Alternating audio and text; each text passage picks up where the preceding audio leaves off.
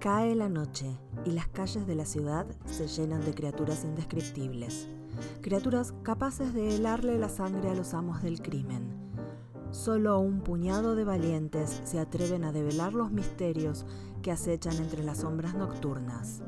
Weir and Eldridge, detectives arcanos. En el capítulo de hoy, la entrevista. Betty, Betty, qué bueno que te encuentro. Necesitaba ver una cara amiga. Por favor, ven, siéntate, bebe algo conmigo.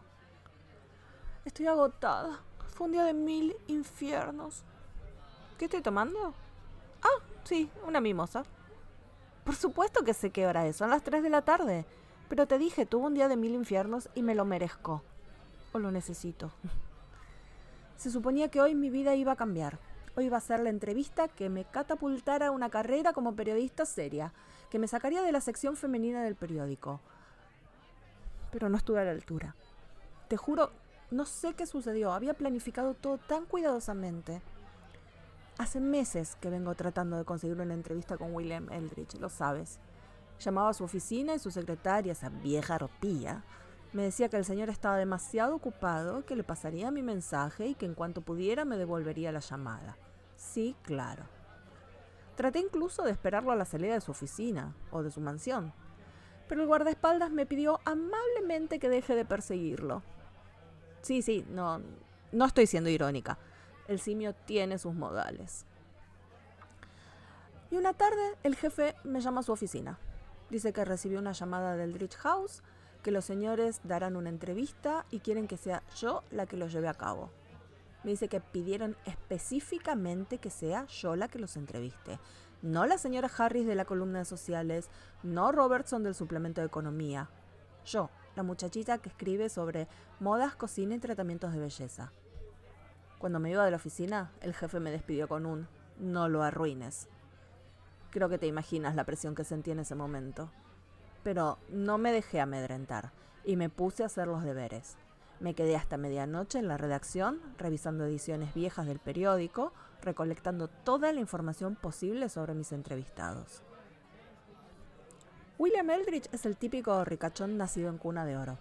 Hijo único, padre rico, empresario naviero, madre de una familia de lo más prestigiosa. Ambos fallecieron ya.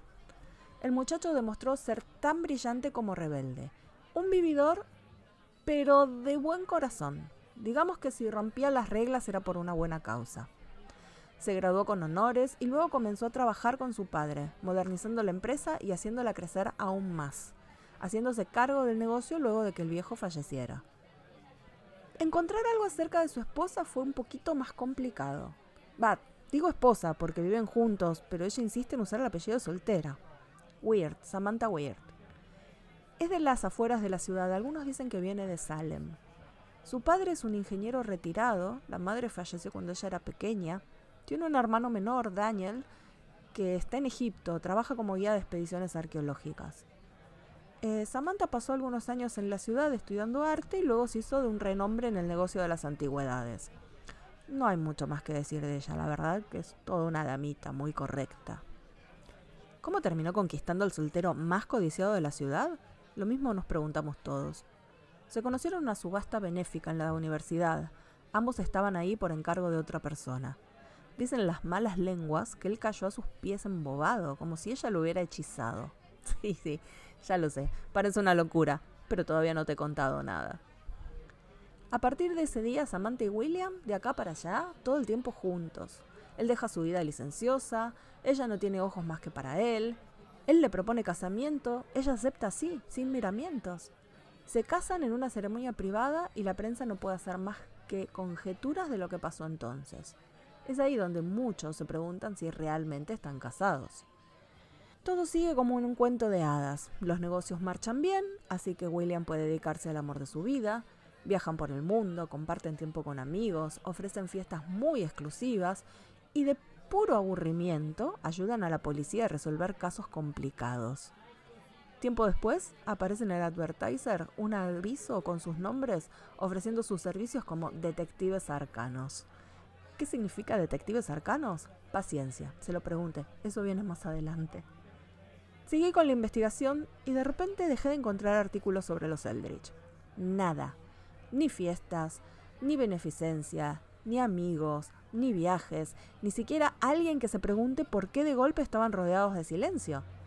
El último artículo fue un comentario en la sección de sociales en el que anunciaban que la pareja partía de viaje con dirección a Egipto. Nada más. La cuestión es que llegó el día de la entrevista. Desempolvé mi mejor trajecito y partí hacia el imponente Eldridge House en Los Altos. ¿Qué esperabas? ¿Una mansión embrujada en las colinas? Después de lo que viví, yo lo hubiera esperado. Pero bueno, los señores viven en la mejor parte de la ciudad. Llegué unos minutos antes y aproveché para echarle un buen ojo al lugar. Detrás de una reja de varios metros de altura hay un jardín que se eleva hasta terminar en la entrada de una mansión imponente. Tres plantas con torres, vitrales, jardín de invierno, y eso es solo la casa. Detrás hay un jardín inmenso con un gazebo, estanque, canteros de flores, árboles centenarios. Todo muy cuidado, pero incluso así tiene un aire siniestro. No sé qué es lo que me dio esa sensación, pero en cuanto el mayordomo acudió a mi encuentro y crucé el portón, un escalofrío helado recorrió mi espalda. La mansión es realmente increíble. El mayordomo me llevó hasta el estudio, atravesando un recibidor con paredes cubiertas de madera e iluminados por un vitral enorme que domina una escalera única. El mismísimo Eldridge salió a recibirme y me invitó a tomar asiento al otro lado de su escritorio. Al instante apareció la secretaria ofreciéndome una taza de té. Se la acepté con una sonrisa triunfante. A fin de cuentas había conseguido la maldita entrevista, vieja arpía. Antes de empezar, el señor Eldridge se disculpó por la ausencia de Samantha y dijo que se reuniría con nosotros más tarde. Parece que la señora es un tanto excéntrica y no se levanta antes del mediodía. Luego de beber el té más exquisito que alguna vez he probado, saqué mi libreta y empecé con las preguntas de rutina un repaso por la historia personal de William, sobre sus negocios, intereses, pasatiempos. Aproveché entonces para indagar sobre su colaboración con las fuerzas del orden en la resolución de casos policiales y ese asunto de los detectives arcanos. Eldridge me contó que apenas se habían conocido, casi por casualidad, Samantha y él mismo descubrieron por qué un estudiante de la universidad se había quitado la vida. Una historia muy triste, por cierto, seguramente la habrás leído porque salió publicada en todos los periódicos. A partir de ese evento notaron que a veces las cosas necesitan una mirada diferente. Así que decidieron, como una especie de hobby, ofrecer su mirada singular y única en la resolución de casos que parecían imposibles. Pronto comenzaron a recibir consultas de lo más variadas. Entre su clientela se encuentran empresarios, nobles, trabajadores, campesinos. Si alguien necesita un enfoque diferente sobre sus problemas, los Eldritch están dispuestos a escuchar y a ayudar si es posible. Traté de indagar un poco más en el asunto, pero Eldritch me recalcó que se manejaban con la más absoluta discreción.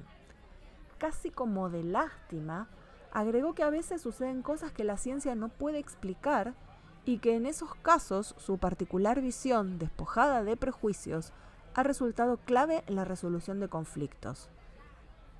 Con eso dio el tema por terminado. Imposible seguir inquiriendo. Así que cambié de tema y cambié de estrategia. Le pregunté entonces por la casa. Imponente, por cierto.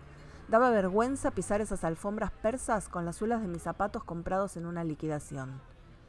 Eldridge me contó que la había construido su padre a finales del siglo pasado. Dijo que el viejo trajo a los mejores arquitectos europeos y que logró combinar todo el estilo y la sofisticación de antaño con los últimos avances de la ingeniería civil. ¿Puedes creerlo? La casa tiene dos ascensores. ¡Dos! Y uno solo lo usa el personal de servicio.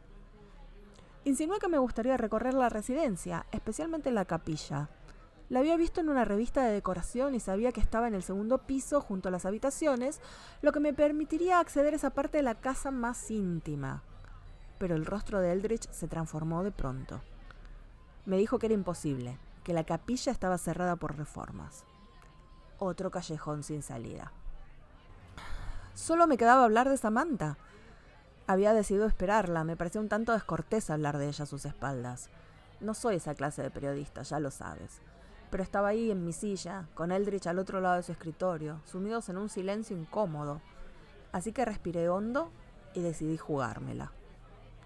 Le pregunté por Samantha y si la señora se encontraba bien, teniendo en cuenta que todavía no se había levantado. Y ahí la escuché.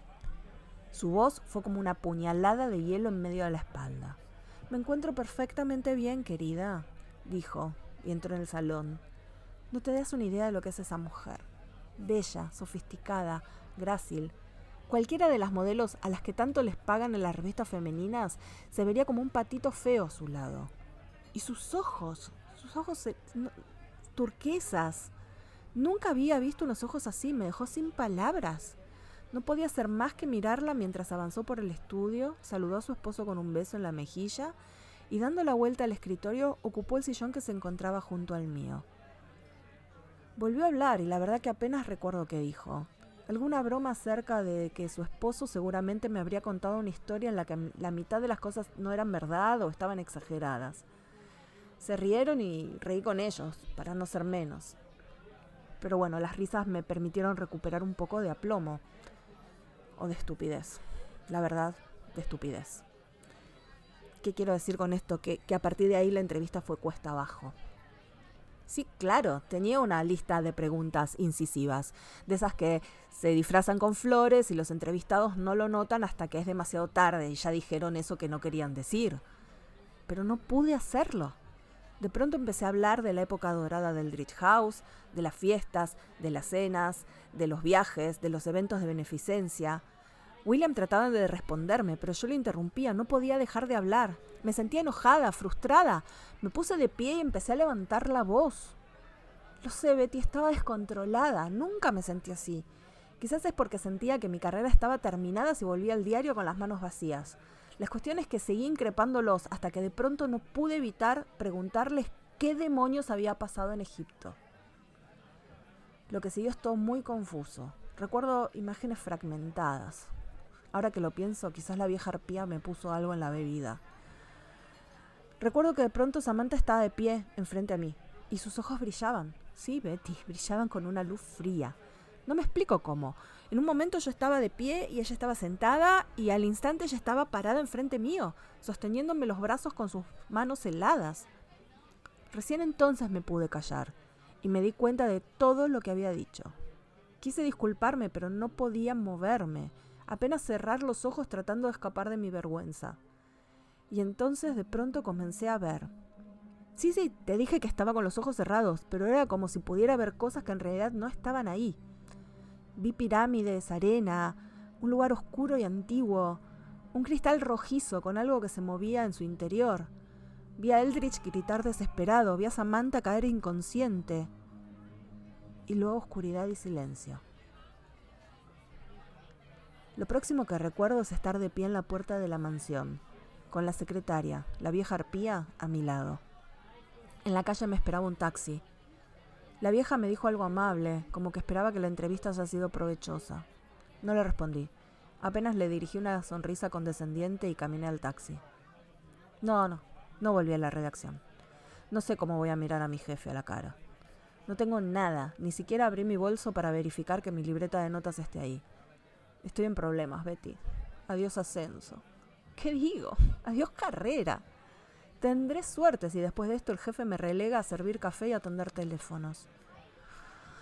Ay, tengo un día de mil infiernos, Betty. Voy a la barra a pedirme otro trago, aunque no sé cómo lo voy a pagar. Quizás Benny se apiade de mí y me lo regale, o me ofrezca un trabajo como camarera.